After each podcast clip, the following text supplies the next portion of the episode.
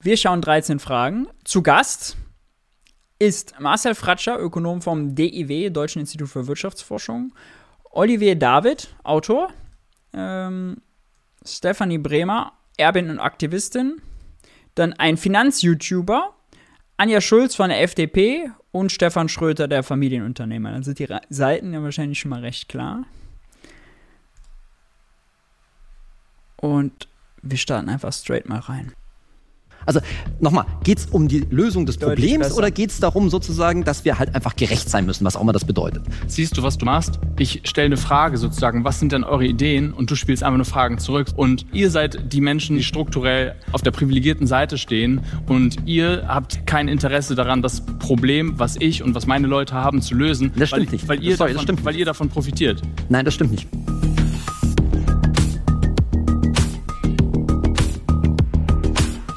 Stimmungscheck. Auf welcher Seite stehen wir denn? Auf welcher Seite stehen wir denn? Äh, G für grün. Ah nee, das funktioniert nicht. G für grün und G für gelb. Ja, schreib mal rein. Nee, dann machen wir eins ist grün und zwei ist gelb. Eins ist grün, zwei ist gelb. Äh, ich stehe tatsächlich bei grün.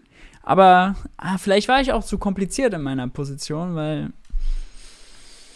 müssen die mehr Steuern zahlen? Pff, nee. Sollten die mehr Steuern zahlen? Ja. Klare Eins. Klare Eins. Oh, ein paar Zweier sind dabei. Das ist doch gut. Das ist doch gut. Na, schauen wir mal. Herzlich willkommen bei 13 Fragen. Wir starten direkt mit unserer Konfliktfrage. Müssen die Reichen mehr zahlen? Wenn ihr sagt, ja, unbedingt, wer mehr Geld hat, der sollte sich auch stärker an den finanziellen Herausforderungen im Land beteiligen, der geht jetzt aufs grüne Feld. Und wer sagt, nein, auf gar keinen Fall, das wäre absolut nicht gerecht, der geht jetzt bitte aufs gelbe Feld. Und hiermit könnt ihr euch jetzt gerne positionieren. Dann weiß auch ich jetzt, wo ihr steht. In Deutschland wächst etwa jedes fünfte Kind in Armut auf. Und das während die Zahl der Millionäre immer weiter steigt. Allein im Jahr 2020 sind 70.000 neue Millionäre dazugekommen. Während die einen also immer reicher werden, hat die Armutsquote einen absoluten Höchststand erreicht. Und jetzt noch Pandemie, Krieg, Energiekrise und die höchste Inflationsrate seit der Wiedervereinigung. Wer soll das bitte alles bezahlen? Aktuell nimmt der Staat einfach immer weiter Schulden auf, die die nächsten Generationen dann voraussichtlich wieder ab abstottern müssen. Und teurer wird ja trotzdem alles. Also Lebensmittel. Salva, das muss doch nicht sein. Oh Mann. Nicht gleich schon reinstarten. Hm? Muss die Moderation doch nicht schon den Neoliberalismus hier spreaden. Reicht doch, wenn ihr erstmal neutral reinstartet und dann die anderen diskutieren lässt. Wohnen und Energie. Fakt ist, steigende Preise treffen vor allem die Menschen am meisten, die ohnehin schon wenig haben. Da stellt sich also die Frage, müssen reiche Menschen einfach mehr in den Topf werfen, damit wir es zum Beispiel an Ärmere verteilen können oder damit es zumindest genutzt werden können, damit wir die akuten Krisen im Land damit bekämpfen können? Die einen sagen, nein. Man kennt's, die Reichen, die das Geld in den Steuertopf werfen, dass das dann daraus an die Armen verteilt werden kann. Ne? Ein großer großer Topf, da geht der Olaf dann mit rum oder der, äh, der Christian und dann wird es verteilt. Nein, auf gar keinen Fall. Es muss bessere Lösungen geben. Und die anderen sagen, wir müssen anfangen umzudenken und vor allem um zu verteilen. Ab jetzt läuft das Ganze so ab. Wenn ihr der anderen Seite, also dem anderen Feld quasi, dem ihr gegenübersteht, in einem Punkt, in einem Argument zustimmen wollt, wenn ihr etwas gut findet, was die andere Seite sagt, dann könnt ihr das mit einer Bewegung betonen, und zwar indem ihr einen Schritt nach vorne geht. Wenn ihr etwas überhaupt nicht gut findet, wenn euch etwas total aufregt, wie auch immer, auch gerne während die andere Person redet, dann könnt ihr gerne das verdeutlichen, indem ihr einen Schritt nach hinten geht. Dann wünsche ich uns jetzt erstmal sehr viel Spaß für diese Diskussion. Stefanie, ich möchte gern mit dir anfangen. Das werden wahrscheinlich viele Leute nicht verstehen können, dass du auf der grünen Seite des Feldes stehst, denn du bist Millionärin und sagst aber, ja, ich möchte mehr zahlen. Warum? Ich möchte nicht nur unbe unbedingt mehr zahlen, sondern ich möchte vor allem, dass ich gerecht zahle. Die momentane Steuergesetzgebung bevorzugt mich und Menschen wie mich, die viel Geld haben, enorm, während Menschen, die nicht vermögend sind, deutlich benachteiligt werden bei der derzeitigen Gesetzgebung. Und deswegen möchte ich meine Stimme nutzen, um auf diesen Zustand aufmerksam zu machen und eine öffentliche Diskussion anzustoßen, damit wir das ändern. Mir liegt das Thema am Herzen, weil ich selber von der derzeitigen Steuergesetzgebung profitiere. Aber gleichzeitig ist uns eigentlich alles, allen klar, was für riesige Probleme wir in unserer Gesellschaft und auch global haben. Und für die Finanzierung dieser Probleme müssen alle ihren gerechten Teil beitragen. Warum hat für dich persönlich gerade jetzt diese Debatte, die wir hier jetzt führen werden, so eine Dringlichkeit, dass du hier gerade stehst? Du hast es vorher schon gesagt, der Staat hat enorm Schulden aufgebaut, um unsere Gesellschaft am Laufen zu halten, um die Wirtschaft am Laufen zu halten, aber auch Kultur, den Sozialstaat. Und dieses Geld muss ja irgendwie gedeckt werden. Aber es ist da. Das gedeckt werden. Schulden müssen gedeckt werden. Mhm. Wir haben Vermögen in Deutschland. Es ist nur sehr ungleich verteilt. Wenn wir es genauer abschöpfen würden, dann könnte der Staat dadurch seine Leistungen noch deutlich besser erbringen. Und uns tut es nicht weh. Vermögensverteilung ist tatsächlich komplett absurd. Die Zahlen habe ich äh, noch auf dem Schirm. Die obersten 0,1% besitzen 16% allen Nettovermögens. Das oberste 1% rund ein Drittel und die obersten 10% rund zwei Drittel. Die untere Hälfte hat kaum Nettovermögen. Die unteren 20, 30% äh, sind äh, fast netto verschuldet. Unteren 10, 20% auf jeden Fall. Da müsste ich noch mal gucken. Aber auf jeden Fall extrem oben konzentriert und unten kaum Vermögen. Deshalb ist es auch mal lustig, wenn dann Leute ähm, argumentieren, ja, nee, oh Gott, die äh, Niedrigzinsen, wenn die Leute auf ihr Erspartes keine Zinsen bekommen, das macht sozusagen, das, das verunmöglicht, kleinen Leuten aufzusteigen und äh, was, was fürs Alter äh, vorzusorgen. Die haben gar kein Nettovermögen, was sie irgendwie groß anlegen können. Ne? Also die profitieren, äh, die, vor allem die unteren profitieren eher äh, von günstigen äh, Kreditzinsen. Stefan, du bist Unternehmer. Was sagst du? Sollten es alle so machen wie Stefanie?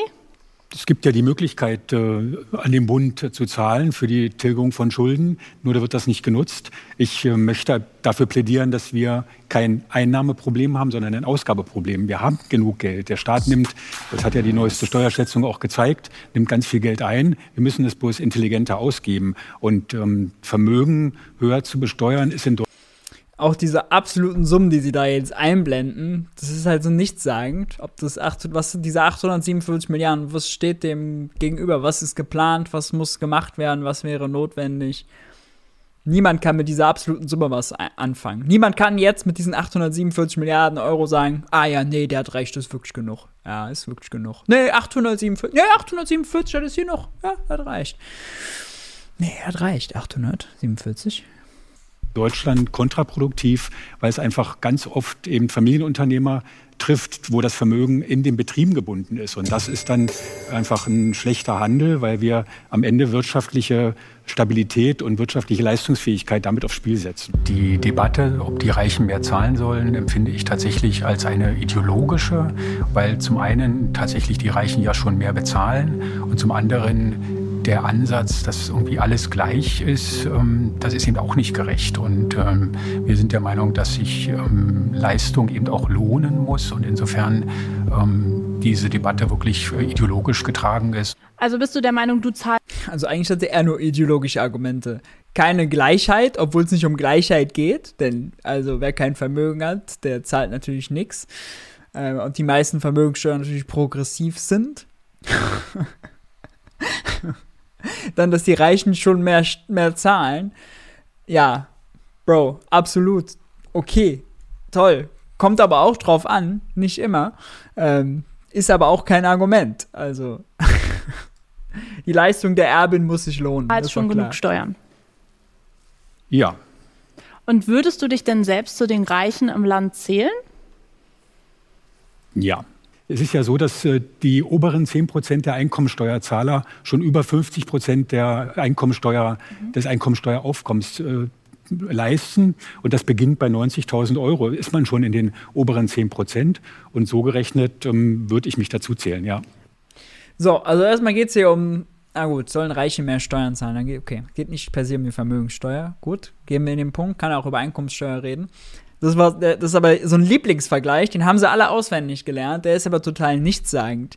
Ähm, denn man müsste ja nicht vergleichen, wie viel die 10% der, äh, der Leute, der Köpfe sozusagen, der äh, Best, der äh, Top-Einkommensbezieher ähm, bezahlen äh, und wie viel von sie vom Steueraufkommen aufmachen, sondern wie viel Einkommen haben sie, nicht wie viel Köpfe sind sie, sondern wie viel Einkommen haben sie, generieren sie, die Top 10%, und das im Verhältnis dazu setzen, wie viel vom Steueraufkommen tragen sie bei, wenn man sich auf dieses Argument einlassen würde. Das wäre das Einzige, was logisch ist. Nicht Anzahl der Köpfe, die ist völlig irrelevant. Wenn die obersten 10%, halt auch 50% des Einkommens generieren, dann ist es okay, wenn die 50% der Steuerlast tragen.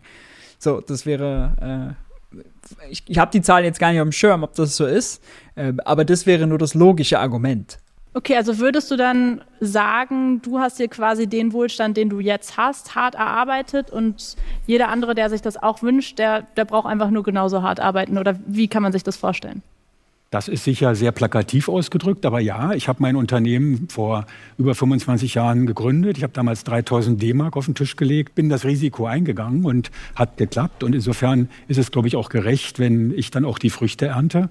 Und ähm, ja, das also die Chance hat. Ich glaube, dem würde auch niemand widersprechen. Also ich zumindest nicht.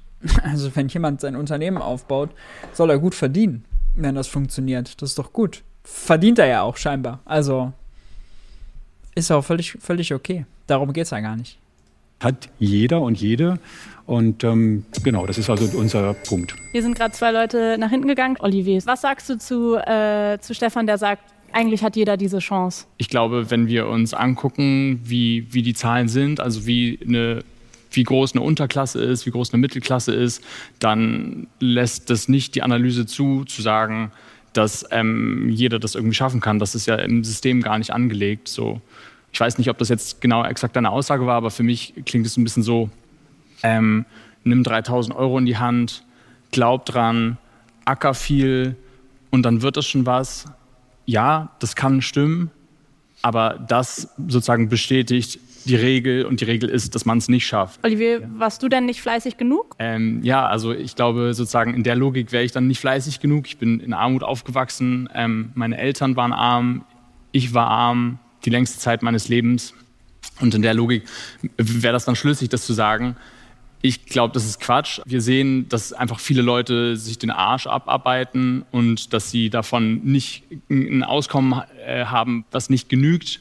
Ähm, wenn sie 10% mehr Miete zahlen müssen auf einmal, dass sie das nicht stemmen können und das sozusagen verhöhnt, also Aussagen wie diese für mich verhöhnen ähm, diese Idee davon, dass ähm, dass es irgendwie eine gerechte Gesellschaft ist, in der jeder irgendwie für das, was er tut, so, so bezahlt wird und ein Staat das so moderiert, dass wir alle irgendwie leben können, ohne dass 13 Millionen Leute in Armut aufwachsen oder leben, so wie ich.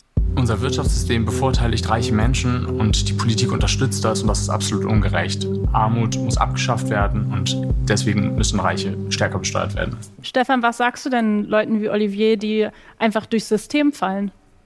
Das ist ein Problem, tatsächlich. Also das ist das, wo ich sage, dass der Staat das Geld, was er hat, gut ausgeben muss. Er muss natürlich in Bildung investieren. Und ähm, was heute in den Schulen abgeht, in den Brennpunkten, das wissen wir, glaube ich, alle. Und das ist tatsächlich ein Problem. Ich denke aber, dass das Geld dafür da ist. Das heißt aber, dass du Olivier in dem Punkt zustimmst, wenn ich das richtig daraus gehört habe, dann kannst du eigentlich einen Schritt auf ihn zugehen.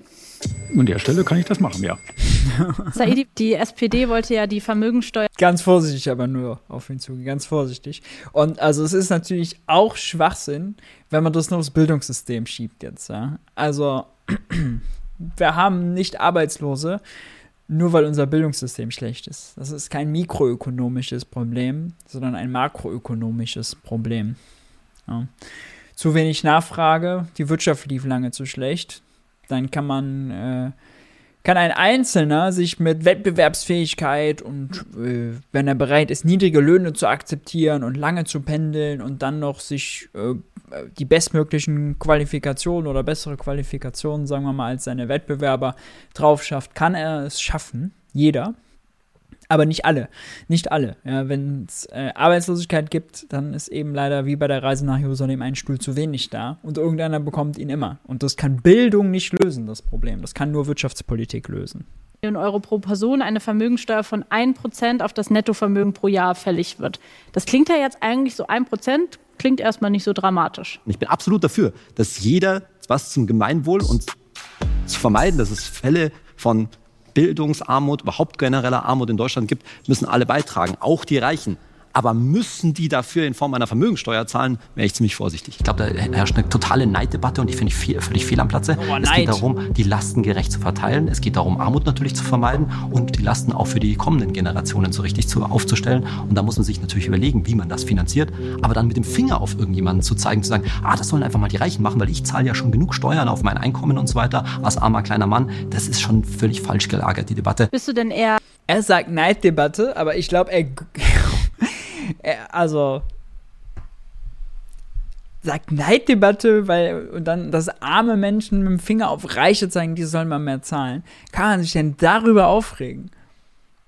Also, wie kann man sich denn darüber aufregen? Bei Stefan oder bei Olivier, der quasi sagt, es kann eben nicht jeder in diesem System das mit sehr viel Fleiß schaffen? Oder bei Stefan, der sagt, naja, wenn du richtig hart arbeitest, dann schaffst du es da schon raus? Nein, es kann definitiv nicht jeder schaffen. Das muss man ganz klar sagen. Ja? Und deswegen leben wir auch in einer sozialen Marktwirtschaft, wo das Gemeinwohl auch die Aufgabe hat, Benachteiligte sozusagen aufzufangen.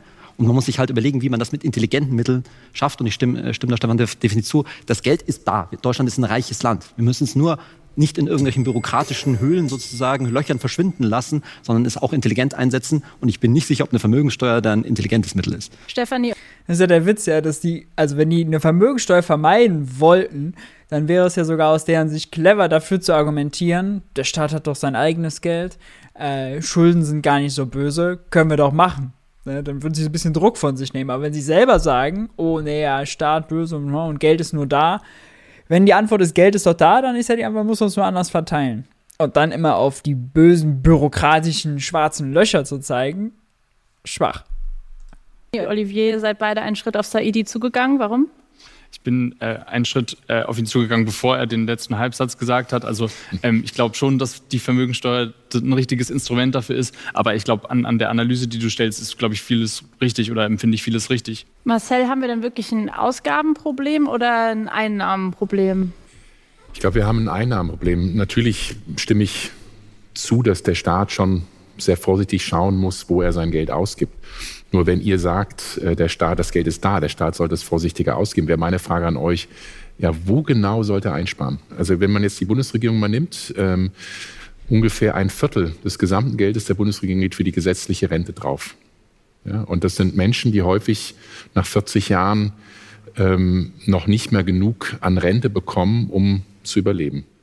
Und also mir fällt es ganz schwierig zu sagen, wo könnte der Staat einsparen. Wir erleben immer wieder viele Krisen. Die Pandemie, jetzt der Krieg. Das bedeutet, wir als Gemeinschaft müssen Geld mobilisieren, um Menschen Schutz zu geben, um wichtige Zukunftsherausforderungen zu bewerkstelligen.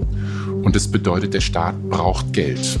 Und er kann es nicht nur von den Menschen nehmen, die arbeiten, vor allem Menschen, die wenig verdienen, sondern Vermögen müssen sich stärker an den gemeinschaftlichen Aufgaben beteiligen. Was antwortet ihr, Marcel, darauf? Die ganze Zeit wirklich diese Prämisse, Geld ist knapp, der Staat hat nur das Geld, was er da einnehmen kann.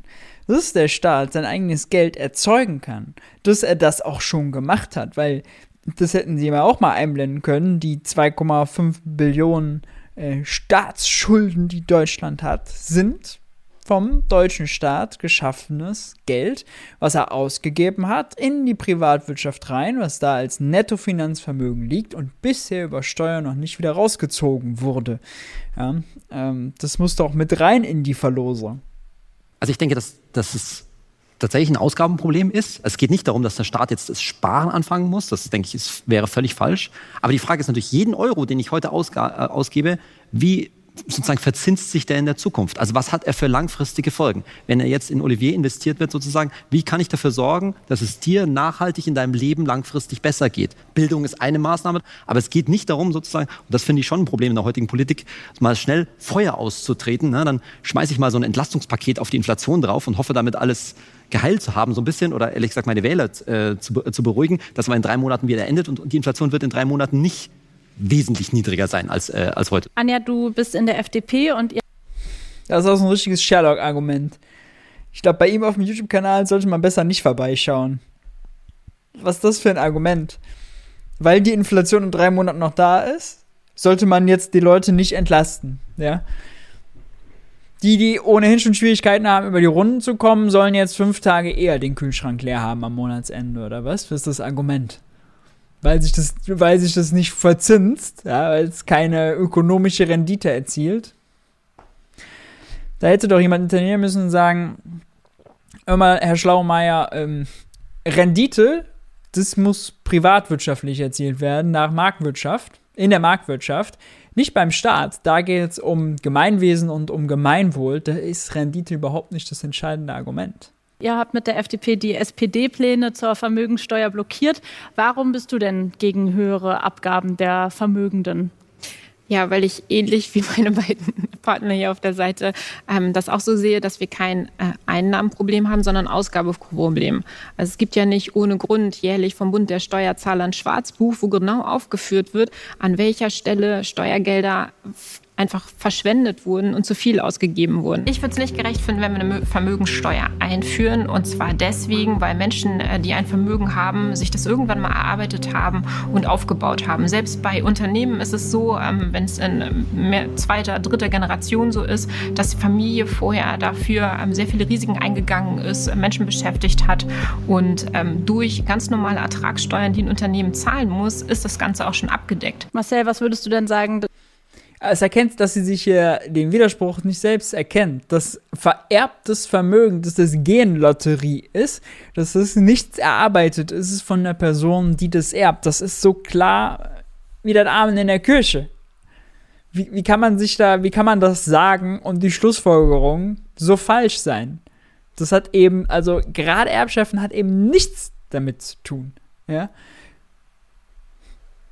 Und äh, vorher sagt sie ja noch das Argument, dass ja auch das Risiko eingegangen wurde, Menschen zu beschäftigen, ja. Ja, die Menschen, die da beschäftigt waren, haben das, was dann vererbt wird, mit eingebracht. Die haben dafür mal locht. Das war ein, das war ein Gemeinschaftsprojekt. Das Erbe zu mal erarbeiten, erwirtschaften. Aber wenn es der Bund der Steuerzahler Dass die Einnahmen, sagt, die wir quasi jetzt haben, woher kommt denn aktuell das Geld? Also wer trägt quasi die Last? Im Augenblick ist es richtig, äh, was äh, äh, Stefan eben gesagt hat, dass viele Menschen, die hohe Einkommen haben, einen großen Teil der Einkommensteuer zahlen. Aber ähm, fast die Hälfte der gesamten Steuereinnahmen sind indirekte Steuern. Das sind Mehrwertsteuer aufs Essen oder auf Nahrungsmittel, auf andere Dinge der Grundversorgung. Das sind Sozialabgaben. Ähm, also wenn Menschen arbeiten, werden sie, es gibt kaum ein Land, in dem die Menschen ähm, stärker belastet werden, gerade Menschen mit geringem Einkommen, wie, wie, das in Deutschland der Fall ist. Und wenn man sich jetzt mal das gesamte Steuersystem anschaut, dann sieht man, dass es kaum ein Land in der Welt gibt, das Arbeit stärker besteuert und Vermögen geringer besteuert als Deutschland. Also die kurze Antwort auf deine Frage ist, ähm, ja, natürlich zahlen Menschen in Euro, die hohe Einkommen haben, auch viele Euro ein. Aber wenn man das relativ zum Einkommen nimmt, was die Menschen monatlich in der Tasche haben, zahlen Menschen mit geringem Einkommen ungewöhnlich viel, nämlich 25, 30 Prozent ihres monatlichen Einkommens für Steuern, indirekte Steuern und für Sozialabgaben. Einmal an die gelbe Seite. Ist das gerecht? Hier kommen wir nochmal auf unsere schöne Mehrwertsteuer zu sprechen. Keine Steuer belastet die unteren 50 Prozent, die ärmere Hälfte der Bevölkerung, stärker als indirekte Steuern, als allen voran, als relevanteste Steuer da, die Mehrwertsteuer. Wenn man kleine Einkommen entlasten will, dann kann man das nicht über die Einkommenssteuer machen. Dann kann man das vor allem über die Mehrwertsteuer machen. Also runter mit der Mehrwertsteuer auf Grundnahrungsmittel. Echt? Die Frage wäre sozusagen, wenn man das jetzt ändern wollen würde, wie hoch müsste dann so eine Vermögenssteuer sein? Der Punkt ist nämlich der, die Vermögenssteuer, ja, ist. Die Frage war, ist das gerecht? Es, ist, es wäre gerecht, es ist nur sehr schwierig umzusetzen. Es ist ein Artikel, ich glaube 106 des Grundgesetzes ja vorgesehen, dass es eine Vermögensteuer gibt. Nur selbst die Modelle, egal ob das jetzt ähm, ein Stefan Bach vom, äh, vom DW vorschlagt oder das, das SPD-Modell, da liegen wir bei einem Steueraufkommen, einer Vermögenssteuer von 10, vielleicht 15 Milliarden Euro im Jahr. Angesichts von was? 450 oder so Milliarden Euro an Neuverschuldung aufgrund der Corona-Krise fällt mir da nur der Tropfen auf den heißen Stein ein. Wie gerecht ist das wirklich? Das ist Stimmt. Das ist ein guter Punkt von ihm, weil äh, damit zeigt er den anderen schön, na klar, also der Staat kann durch Neuverschuldung viel, viel mehr machen, als diese minimalinvasiven Steuermodelle von SPD oder auch von Stefan Bach vom DIW, bei denen am Ende nichts rumkommt. Ja, das ist ein guter Punkt. Ich finde es gut. Also gut aus der, aus der Sicht, nicht, dass er sich damit rausreden kann, sondern gut aus der Sicht, ey, schaut mal hier, liebe SPD, traut euch doch mehr. Ja, wenn ihr sagt, da kommen 50 Milliarden jedes Jahr bei rum, okay, dann ist relevant. Dann kaufe ich euch das ab. Stimmst du ihm dazu, dass die Situation aktuell nicht gerecht ist? Sorry, die Frage finde ich falsch gestellt. Weil das Warum? macht genau die, die Neiddebatte auf, die an der Stelle falsch ist. Weil wir, es geht für denjenigen, der jetzt seine Nebenkostenabrechnung bekommt und seinen Gaspreis nicht mehr bezahlen kann, geht es nicht um Symbolpolitik. Es geht nicht darum, ihm, was weiß ich, 50 Euro zu überweisen für jetzt gestiegene Gaspreise oder sowas, sondern er muss ein aktuelles Problem lösen von wahrscheinlich mehreren hundert Euro in vielen Fällen für junge Familien zum Beispiel. Und das müssen wir, müssen wir lösen und nicht zu sagen, ah, da müssen die Reichen dafür zahlen, wo dann am Ende wenig bei rumkommt. Stefanie, findest du die Frage danach, ob das gerecht ist oder nicht, macht eine Neiddebatte tatsächlich auf? Wie ist da deine persönliche Meinung zu? Nein, ich finde überhaupt nicht, dass es eine Neiddebatte aufmacht. Also alle Menschen, mit denen ich spreche, egal aus welchen Vermögenseinkommen sie kommen, es ist bei keinem, habe ich gehört, ich möchte so viel haben wie du. Aber ich habe ganz oft gehört, ich möchte genug haben zum Leben. Ich möchte mir gute Lebensmittel leisten können. Ich möchte mir eine gute Wohnung leisten können. Ich möchte meinen Kindern gute Bildung leisten können. Und ich möchte davon nicht abhängig sein, dass ich betteln gehen muss beim Staat oder dass ich davon abhängig bin, dass mir irgendjemand Vermögendes was spendet. Deswegen finde ich es durchaus sehr gerecht, über diese Frage zu debattieren und auch zu sagen, diejenigen, die sehr viel haben, und das sind sehr wenige in unserer Gesellschaft, denjenigen mehr mitzugeben, die sehr wenig haben. Weil wenn wir uns mal wirklich vor Augen führen, 50 Prozent unserer Gesellschaft verfügen über knapp 1,5 Prozent des Vermögens. Fast 50 Prozent unserer Gesellschaft können keine Rücklagen bilden. Wenn die Hier wird Nettovermögen gemeint. Vermögen abzüglich Schulden. die Waschmaschine kaputt geht, wenn sie krank werden, dann sind die wirklich vor dem Nichts. Olivier, du hast dich gerade gemeldet. Mhm. Ja, ich will was zu dem Neid sagen. Ich finde, das ist so eine moralische Frage, die ich so ganz interessant finde, dass alle da so ein selbes Verhältnis zu haben, egal auf welcher Seite hier, aber auch in der Gesellschaft wir zum Thema Neid stehen. Neid ist was Schlechtes. Für mich ist Neid gar nichts Schlechtes. Neid artikuliert ähm, Klassengegensätze.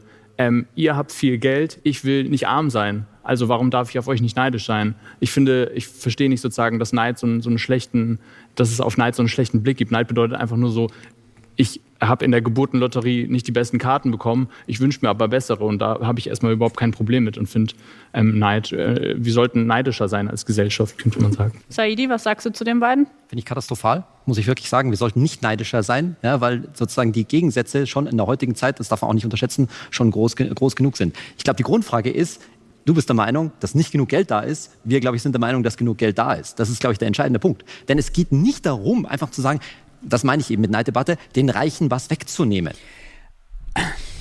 Ich habe es jetzt erst gecheckt. Aber die ganze Debatte hat wirklich nur den Aufhänger, der Staat ist nur handlungsfähig, wenn die Reichen äh, Gel Geld in den Steuertopf werfen.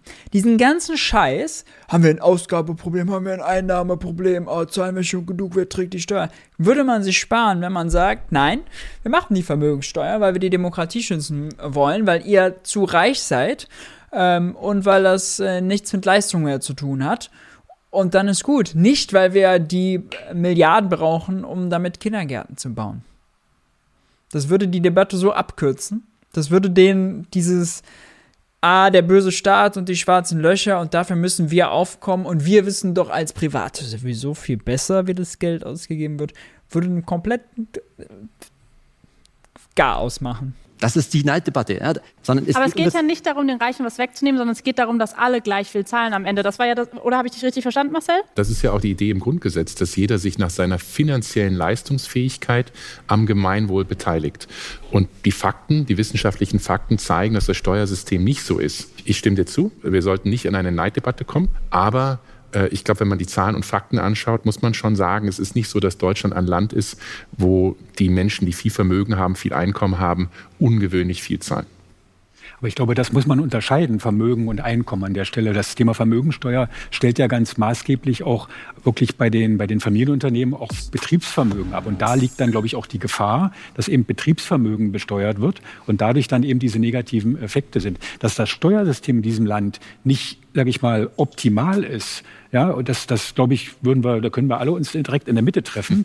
Aber die Frage ist, wann hat die Politik den Mut, auch mal dort die Hosen runterzulassen und dort mal große Verbesserungen ähm, in, in, auf die Wege zu bringen. Was wären denn Verbesserungen?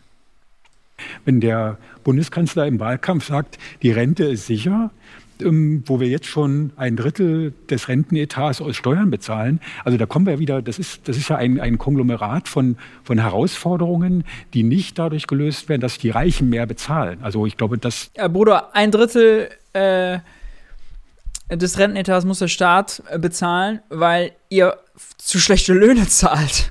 Das ist die Realität. Wenn ihr vernünftige Löhne zahlen würdet, dann hätten viele Menschen noch kein Rentenproblem.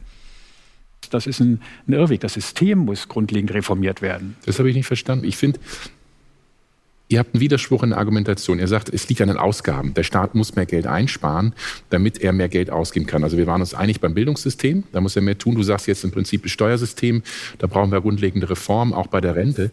Ähm, nur ich sehe ehrlich gesagt nicht, wo der Staat äh, Geld einsparen kann. Und ich glaube, das ist, das ist der Punkt. Wenn wir uns einig sind, dass der, Geld, dass der Staat Geld ausgeben muss für ein besseres Bildungssystem, für eine bessere digitale Infrastruktur, für mehr soziale Sicherheit, ähm, dann muss der Staat das doch irgendwo einnehmen. Und wenn er es einnehmen muss, dann steht ihm doch nur zur Wahl, ähm, nehme ich das über höhere Steuern auf Arbeit oder nehme ich es auf höhere Steuer von Vermögen? Und für mich ist die Logik dahinter, ähm, wir sollten nicht immer den einen gegen den anderen ausspielen. Ja, also auch du als Unternehmer, du gewinnst doch total davon, wenn du höhere Steuern zahlst und das Geld geht in ein gutes Bildungssystem und die Leute werden besser ausgebildet. Dann würdest du sagen, hm, ist nicht schön, aber du würdest profitieren, weil letztlich du mehr Fachkräfte hättest und auch wirtschaftlich profitieren. Also ich glaube, ne, also dieses Ausspielen, Neiddebatte, bin ich bei dir, das sollte man nicht. Dieses Argument ist so schwach, weil das gibt den, das ist äh, Wasser auf die Mühlen der Wirtschaftsliberalen. Weil die haben ja immer das Argument, nee, privat können wir alles besser. Da erinnere ich mich zum Beispiel an Aktien mit Kopf, der hat ganz klar gesagt, und der spricht das einfach frei aus, aber das ist bei denen allen Grundlage. Ähm, wenn man für sein eigenes Geld haftet, dann gibt man es auch besser aus. Deswegen sind private Ausgaben effizienter, als wenn der Staat es ausgibt, weil der Staat gibt ja fremdes Geld aus, in Klammern das der Steuerzahler. Und wenn man aus dieser Logik da rangeht, kann Fratscher nicht sagen, ja, guck mal hier, wir machen doch als Staat, geben wir das Geld in Bildung, das nützt euch. Das, das trifft, glaube ich, auf total taube Ohren. Da würden die lieber sagen, ja, nee, dann wünsche ich aber, ja, dann kann man so dieses, äh, erweckt man den Philanthropen in denen, ja, nee, also wir wollen, wir wollen das ja auch. Hier, wir zwei tun uns jetzt zusammen und machen ein Schulprojekt so nach unserer Fasson und dann lesen die Leute den Bitcoin-Standard in Klasse 8 und so und mit 10 können sie schon eine Steuererklärung machen. Das ist dann was, wie wir als äh, Mittelständler uns das vorstellen. Dann kommt man nur in diese Debatten rein, aber die kann man nicht gewinnen. Die kann man nicht gewinnen. Nicht haben, sondern uns darauf fokussieren, ähm, wir haben ein gemeinsames Interesse. Wenn man den Menschen hilft, ihre Talente, Fähigkeiten zu heben, profitieren wir alle. Und das muss finanziert werden. Und da ist mein Argument besser über eine höhere Besteuerung von Vermögen, als Menschen mit geringem Einkommen noch stärker zu belasten. Stefan, kannst du das verstehen? Gehst du da zumindest einen kleinen Schritt auf Marcel zu? Ich kann das verstehen, aber ich bin nicht einverstanden. Weil ich denke, der Umweg äh, über ein Prozent Vermögensteuer zu besserer Bildung, der ist ganz schön weit hergeholt. Ich glaube, der Staat hat ganz viel Einsparpotenzial im Bereich der Bürokratie, im Bereich der Regulierung. Also da glaube ich, ähm, da geht noch ganz Wenn man jetzt fragen würde, wo denn genau, dann würde nichts kommen. 100 Pro. Nix, nix, nix viel, also von, von Potenzial. Anja, wir sprechen ja gerade jetzt in diesem Moment vor allem über dieses Thema, weil die Krisen und die Herausforderungen, die wir als Staat haben, gefühlt sich gerade irgendwie Staffelstabübergabe machen, aber so, dass man gar keinen Überblick mehr hat, welche Krise gerade die größte Herausforderung ist. Also von der Pandemie zum Krieg, zur Inflation. Jetzt haben wir eine Energiekrise. Also es kommen extrem viele Kosten auf uns zu und eigentlich wollten wir jetzt an diesem Punkt bei den Schulden schon sagen, stopp und müssen die jetzt erstmal wieder reinholen. Kannst du verstehen, dass. Wir müssen die Schulden jetzt erstmal reinholen. Oh. So wie wir die 2,5 Billionen Staatsschulden, die wir vorher schon hatten, auch noch erstmal reinholen müssen. Gott behüte. Dass äh, die grüne Seite zum Beispiel sagt, wir fordern da von den Leuten, die mehr Geld in der Tasche haben, eine größere finanzielle Solidarität? Oder würdest du sagen, nee, reiche Menschen haben auch ein Recht darauf, unsolidarisch zu sein? Ich finde, dass äh, reiche Menschen äh, nicht unsolidarisch sind, weil sie ihren Beitrag schon leisten. Ähm, oft sind es ja traditionsreiche mittelständische Unternehmen, ähm, die ähm, Menschen beschäftigen, äh, die viele Millionen ähm, Bürger in diesem Land beschäftigen und ähm, entsprechend auch ja, eine Lebensgrundlage bieten. Und ähm, ich habe einfach die Befürchtung, wenn wir ähm, gerade Unternehmen besteuern, dass dann äh, dieses Geld, was zum Beispiel jetzt die Pandemie, die du gerade angesprochen hast, auch fehlt an vielen Stellen. Also viele Unternehmen mussten jetzt während der Pandemie ja Rücklagen aufbrauchen, die sie in den Jahren davor, die besser für sie gelaufen sind, überhaupt erst bilden konnten. Stefanie, als Anja gerade gesagt hat, dass die Menschen, die schon sehr, sehr viel Geld besitzen, dass Alle die Reichen schon gegangen. genug geben, hast du die Augen gerollt. Warum? Naja, genug ist immer so eine Definitionssache. Also, wie er schon vorher gesagt hat, Arbeit wird deutlich heftiger besteuert als zum Beispiel Kapital. Warum wird Arbeit progressiv besteuert, aber Kapital pauschal? Weil wer hat viel Kapitalanlagen? Moi. Wer hat wenig Kapitalanlagen? Wo? Also, ähm, da, da bin ich einfach nicht mit dir überein. Mir fehlt auch so ein bisschen, ich habe so das Gefühl, und das, das Gefühl habe ich immer in solchen Diskussionen, dass man Argumente liefert, dass man auf einer Sachebene argumentiert, dass man aber auch sagt, okay, wir, wir reden die ganze Zeit darüber, ähm, auch du Marcel, irgendwie, dass es eine Frage ist von proportionalem Steuern zahlen. Und da sehe, stehe, habe ich das Gefühl, ich stehe einfach drei Menschen gegenüber, die sagen, nein, wir wollen nicht so, ihr wollt nicht so viel proportionale Steuern zahlen wie ich oder wie meine Familie. Und das finde ich ein bisschen frech. So, weil ich halt denke, okay, das ist eine Frage von ähm, Ausreden von, also so, die, die Herrschenden haben ein Problem, und zwar, dass sie halt, wenn Leute wie wir ankommen und sagen, ey, das muss sich was ändern, die soziale Ungleichheit ist eine nie dagewesene, dass sie sagen, ja, voll richtig, was du sagst, aber nicht so. Und das passiert auch gerade in dem Raum und das macht mich total irgendwie sauer, weil ich halt so denke, ähm, dann sagt es doch, dann sagt es doch selbst, dann, dann, dann, liefert, dann liefert doch Material an, dass Sie sagen könnt, okay, ihr werdet wenigstens eurer Rolle gerecht und sagt, okay, dann zahlen wir wenigstens propor proportional so viel wie Leute aus der untersten Klasse. So. Ich meine das nicht persönlich, aber ich finde das irgendwie so ungerecht irgendwie. Findest du das vor allem auch unsolidarisch? Ja, absolut.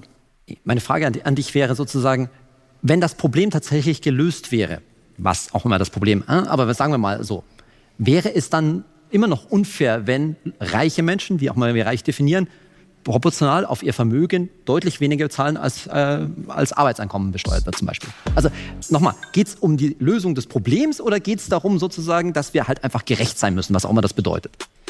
Twitty, äh, Twister, auf YouTube habe ich schon ein Video zu der Unternehmensbesteuerung. Ich weiß nicht, ob du es kennst. Äh, vielleicht ist das auch interessant dazu.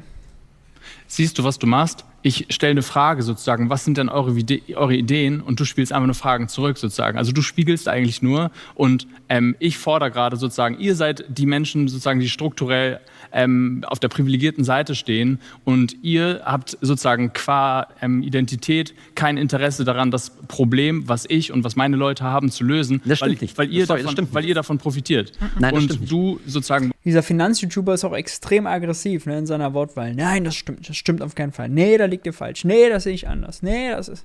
Also so absolutistisch. beantwortest nicht meine Frage, sondern antwortest mit einer Gegenfrage. Und dann, glaube ich, weiß ich nicht genau. Meine, Gegenfra meine Gegenfrage ist, was, was du als Lösung des Problems ansehen würdest. Das ich geht es nur geht's um Solidar ist Solidarität sozusagen der höchste Wert oder geht es darum, sozusagen faire Lebensbedingungen, so würde ich, also Marcel hat es vorhin, glaube ich, besser gesagt als ich, ähm, herzustellen? Das Argument, dass Kapitalerträge schon mal, also aus Geld kommen, es schon mal besteuert wurde, zählt genauso für die äh, Butter, die du im Supermarkt einkaufst. Denn wenn du Mehrwertsteuer zahlst, zahlst du das auch mit Einkommen, was vorher schon mal versteuert wurde. Das ist nun wirklich kein Argument.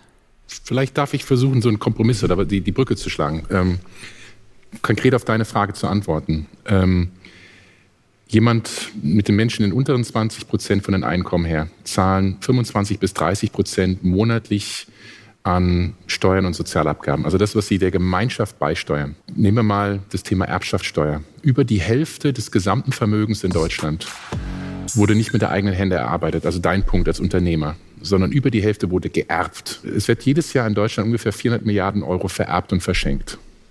Die Steuereinnahmen vom Staat sind 8 Milliarden, sind 2 Prozent. 2 Prozent. Äh, Jetzt jemand mit wenig Einkommen, ne, 25 bis 30 Prozent des Arbeitseinkommens geht weg. Also ja, hat natürlich was mit Gerechtigkeit zu tun. Und das, was du gesagt hast, ne, über Neid, ich will es anders interpretieren, es geht um soziale Teilhabe. Ne, wenn alle ganz viel haben und sich Dinge machen können in ihrem Leben und du kannst es nicht. Es geht, habe ich keinen Grund mehr neidisch zu sein, wenn ich es auch habe. So. Genau, und es geht um soziale Teilhabe. Es geht ja gar nicht darum, dass du sagst, ich will, dass du es nicht hast, sondern ich will sagen, nee, ich möchte auch Teil davon sein. Ich möchte es. Und ich glaube, da liegt für mich die Brücke. Äh, um konkret auf deine Frage zu antworten, also es gibt diese Beispiele, dass Vermögen einfach sehr wenig beitragen. Also beim Thema Erbschaftssteuer, glaube ich, das ist so ein Punkt, da würde ich glatt mal noch einen halben Schritt nach vorne gehen. Also äh, Einkommen oder Vermögen, was übertragen wird, ohne dass der Erbe da was getan hat dafür, das ist sicher ein Punkt, ähm, über der, also der, der aus meiner Sicht auch plausibel ist und eine gute Sache ist. Auch da haben wir wieder das Thema, was für uns bei der Vermögensteuer auch umtreibt, dass also Erbschaften ja auch häufig eben im Betriebsvermögen gebunden sind. Das muss man einfach schauen, dass eben durch die Erbschaftssteuer, wenn die zur Zahlung fällig ist, dass dann eben kein, äh, das Unternehmen nicht leidet. Man muss die Vermögen auch erstmal ermitteln. Daran ist es beim letzten Mal gescheitert. Ne? 1995 hat das Bundesverfassungsgericht gesagt, äh, ihr hebt zu wenig Steuern auf Immobilien, stellt das mal irgendwie gleich. Und dann ist den Leuten eingefallen, uh, so den richtigen Wert von Immobilien äh, zu ermitteln, ist mal ein bisschen Aufwand, na, lass mal lieber mal die Finger da, davon. Und da hat sich halt in den letzten, was haben wir jetzt, äh, über 25 Jahren nicht wirklich was geändert. Sein Framing ist wirklich straight aus der Hölle. Ähm, erstmal ging gar nicht mehr um Vermögenssteuer, sondern um Erbschaftssteuer. Aber egal, wenn er Vermögenssteuer nimmt, hat er recht, dass äh, 95 das Bundesverfassungsgericht geurteilt hat, dass Immobilien zu niedrig bewertet sind. Warum? Weil sie nach Einheitswerten, veralteten, bewertet wurden. Westdeutschland, glaube ich, Einheitswerte aus 64 und Ostdeutschland aus 35 oder so, ja. Ähm, äh, das passt natürlich nicht. Und Aktien zum Beispiel wurden nach dem Marktwert, nach dem aktuellen Easy äh, bewertet und Betriebsvermögen tendenziell auch. Ähm, also von Nicht-Aktiengesellschaften. Ähm, und das ist eben eine Ungerechtigkeit, das Verfassungsgericht gesagt, nee, dadurch werden Immobilien weniger besteuert als der Rest, können wir nicht machen. Bitte zieht das glatt. Zieht das glatt. Und Kohl hat sich damals dagegen entschieden, weil er da keinen Bock drauf hatte. Äh, und danach Schröder natürlich auch nicht. Ja, ähm, also es war nicht so, wie er hier sagt, nee, dann haben die Leute gemerkt, Immobilien zu besteuern ist gar nicht so easy, sondern es war eine politische Entscheidung, das nicht zu machen. Nicht die Leute haben gedacht, das ist so aufwendig. Ja. Und ich glaube, das wäre das Gleiche. Das ist ein ähnliches Problem wie, wie die Betriebsvermögen. Ja? Das dann auch wieder das fair zu machen, auch an der Stelle geht es um Gerechtigkeit und Fairness, ist halt re äh, relativ schwierig. Und nochmal, ich bin beim Ziel, bin ich, bei, bin ich äh, völlig bei, bei euch. Aber es würde halt einfach im Moment mit den Ideen, die zumindest da sind, nicht viel ändern. Das ist, ich bleibe dabei, ein Tropfen auf einen heißen Stein. Und nochmal, auch für viele Leute, und es, das ist, meine ich ernst, ja? zwei Millionen, das klingt jetzt erstmal viel.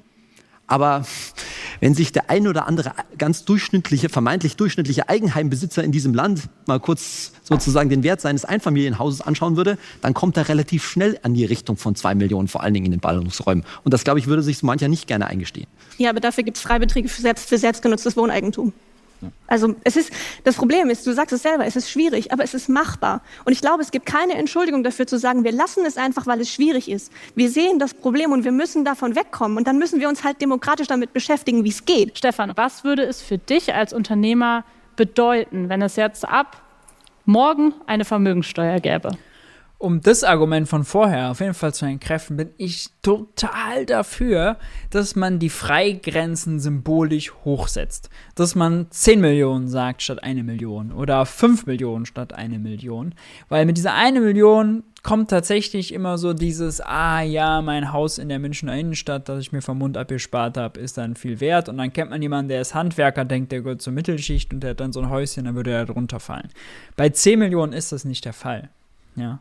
Und also, weiß nicht, Leute, die äh, sich so ein Häuschen leisten können und dann tatsächlich ja Millionäre sind, weiß nicht, so knapp drüber oder zwei, drei Millionchen. Das ist ja eine ganz, ist ja was ganz anderes als diejenigen, die in der Kohle schwimmen.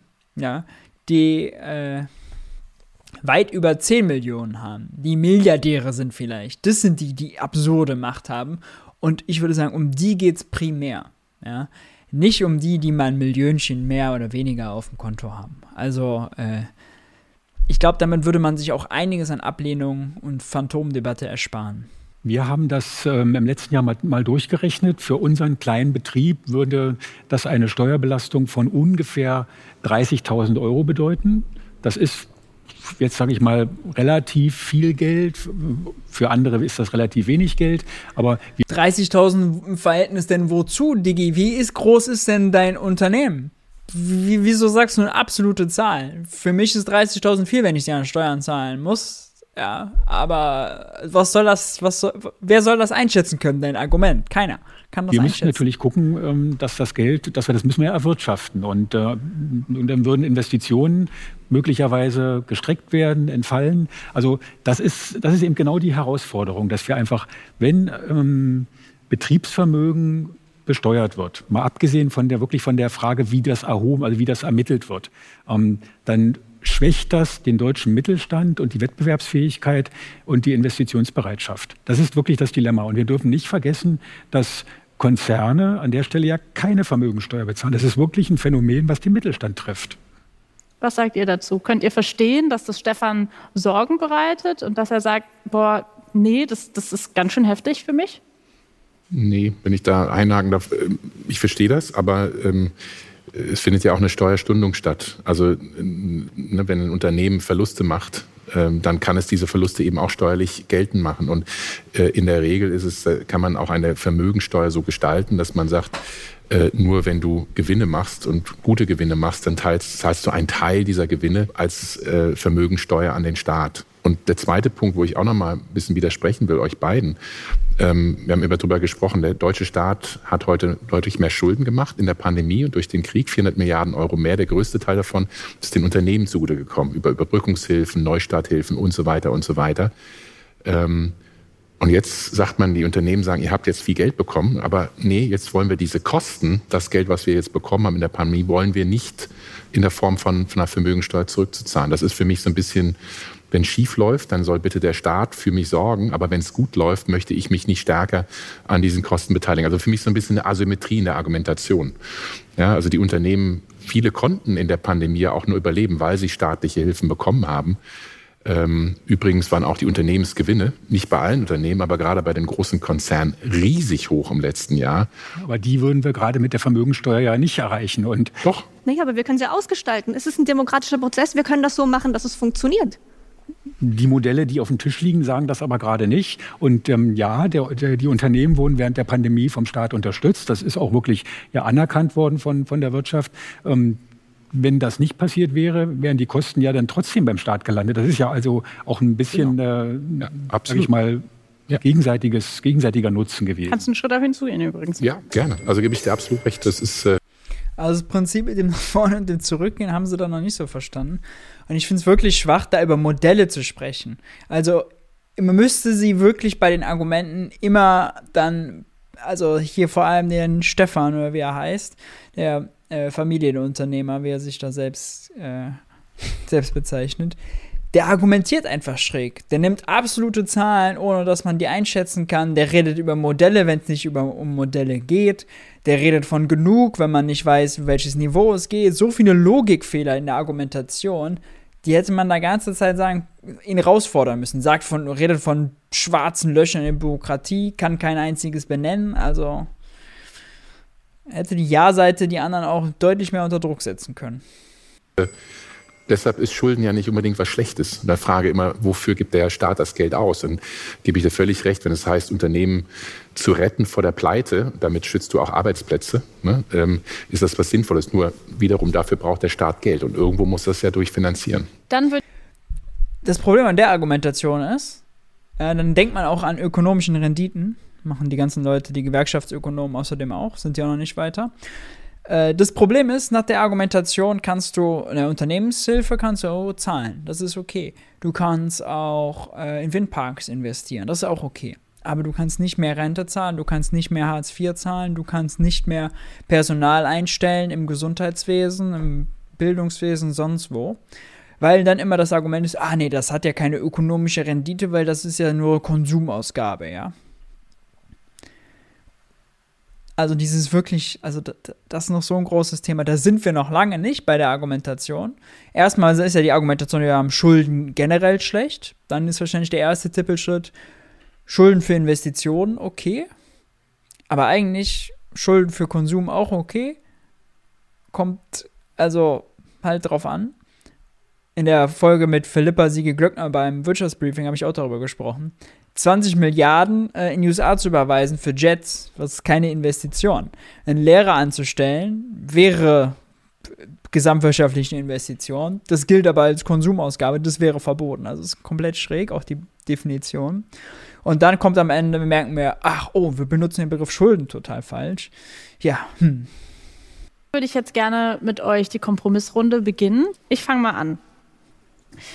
Können wir uns darauf einigen, dass unser Steuersystem auf dem Prüfstand gehört und wir genau untersuchen müssen, wie wir zu einer gerechteren Gesellschaft kommen, in der die finanziellen Lasten gleichmäßig verteilt sind? Das wäre mein Minimalkonsens. Wenn ihr wollt, könnt ihr einen Schritt auf mich zugehen, ihr könnt aber auch einen Schritt zurückgehen oder stehen bleiben. Ist schon mal jeder einen kleinen Schritt auf mich zugegangen, oder? Dann würde ich sagen, ihr könnt jetzt gerne darauf aufbauen und euch auf euren jeweiligen Feldern zusammentun, die Köpfe zusammenstecken und euch einen Kompromiss überlegen für die andere Seite.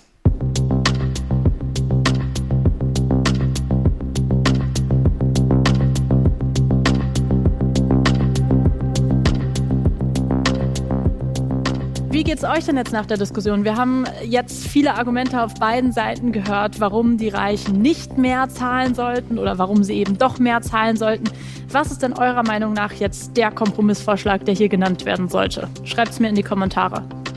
Ja, also viele Argumente außer der Staat braucht Einnahmen und damit geht er schon okay um, habe ich nicht gehört, oder? Steuerstofflöcher. Gut. Okay, ich bin sehr gespannt, weil ihr jetzt schon so viel gestritten und diskutiert habt, ob ich vielleicht noch eine Person oder zwei oder drei oder sechs hier im Kompromissfeld gleich sehen werde. Deswegen würde ich sagen, fangen wir mit eurem Kompromissvorschlag an. Soll ich erzählen?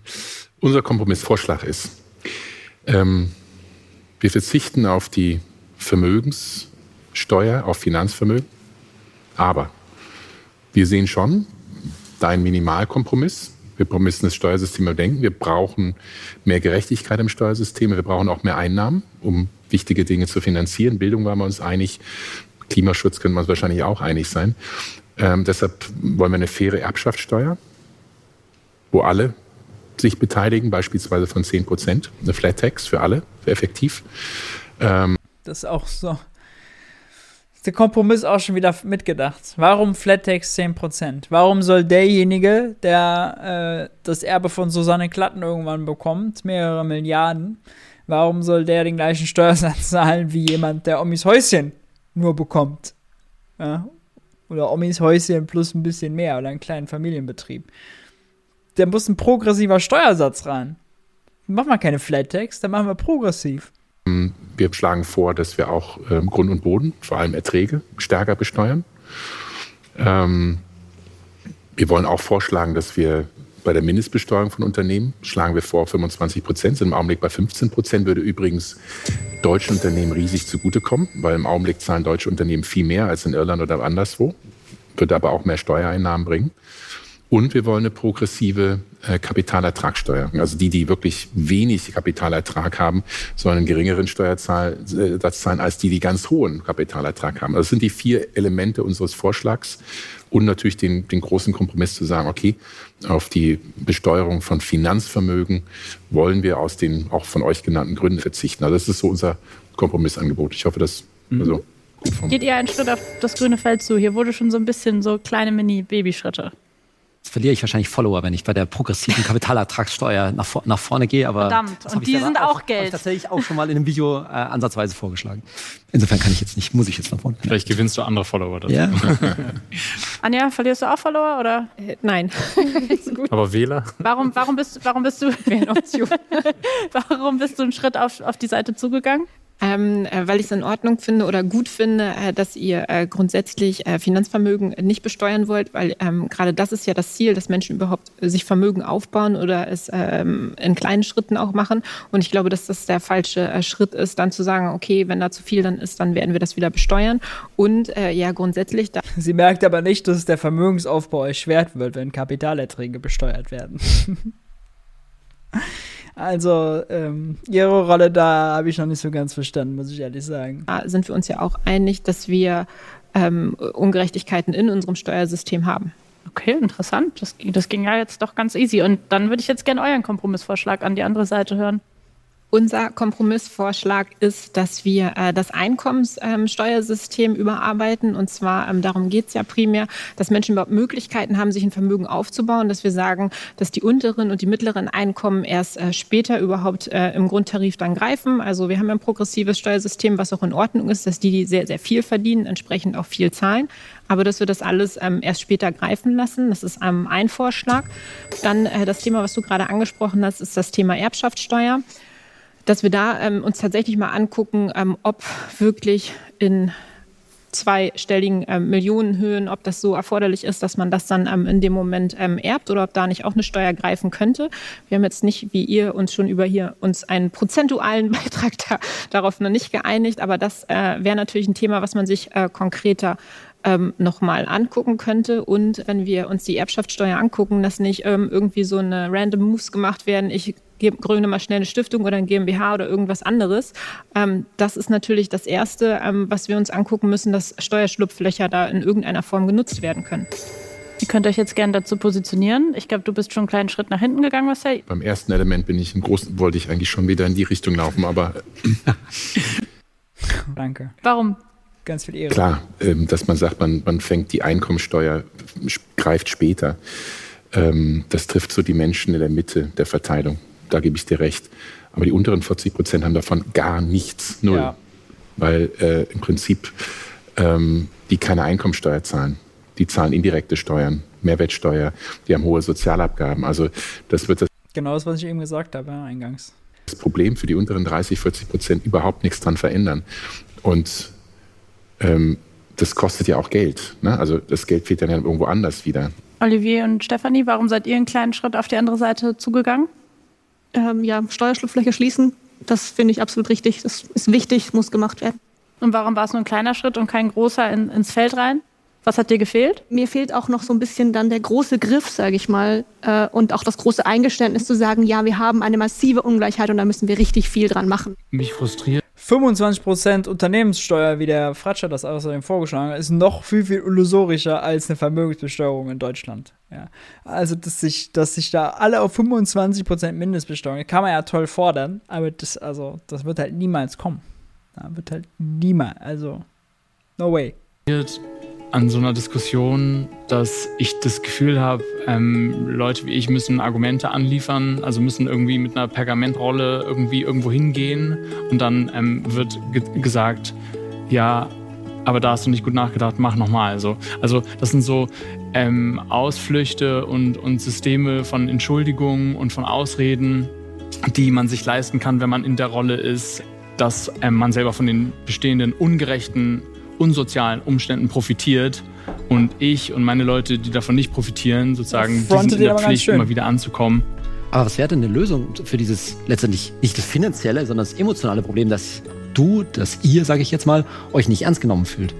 Von uns, von der Gegenseite, wenn man das so sagen will. Ernst genommen zu werden. Also, ähm, und das läuft darüber ab, dass wir irgendwie ein Drittel der Zeit am Anfang darüber geredet haben, dass ihr ähm, kein Interesse hattet, irgendwie zu akzeptieren, dass ähm, Leute, die unten stehen, mehr ähm, indirekte und direkte Steuern zahlen als Leute in der oberen Mittelklasse. Und so lange Zeit zu brauchen, um auf einen gemeinsamen Nenner zu kommen, zeigt irgendwie, was für eine große moralische Mauer ähm, ihr euch aufgebaut habt, würde ich sagen. Also mir hat die Diskussion sehr gut gefallen, ähm, weil ich fand die Diskussion progressiv. Äh, wir sind aufeinander zugegangen, wir haben uns gegenseitig zugehört. Das finde ich ist, gerade wenn man am Anfang weiß, dass jetzt vielleicht die Pro-Seite, dass die Kontra-Seite, dass man offen für Argumente ist, dass man sich äh, gegenseitig zuhört und da einfach wertschätzend miteinander umgeht. Das hat mir sehr gut gefallen. Und am Ende hat es ja auch geklappt. Nicht ganz. Wir, wir waren ja nicht alle in dem gleichen Feld, aber ich, ich sehe das auch so. War ein sehr respektvoller Umgang, was ich gut finde. Ähm, ich glaube, wir haben gut die Argumente ausgetauscht. Ähm, was ich sehr positiv fand, ist, dass du und auch die anderen eigentlich, ihr wart oh, eigentlich auf unserer Seite, würde ich jetzt mal so provokativ sagen, weil ihr ja nicht jegliche vermögensbezogene Steuern abgelehnt habt. Ihr habt gesagt, ja, schon, schon sinnvoll. Es hat äh, sehr viel Spaß gemacht, auch wenn keiner im Kompromissfeld leider gelandet ist. Danke euch. Danke auch. Äh, Fazit. Was ist das Fazit? Fazit ist, die Pro-Seite war schwach, die Gegenseite war ideologisch, hat Die Pro-Seite hat die aber nicht herausgefordert, vernünftig. Nicht die Argumente gechallenged. Hier unser Familienunternehmer, der ganz viele logische Fehler gemacht hat. Sind es nicht eingegangen. Und völlig falsche Prämissen. Es wurde in, in keinem Argument erwähnt, das schlecht für die Demokratie ist, weil ökonomische Macht politische Macht bedeutet. Kein einziges Argument. Kann doch nicht sein. Bye.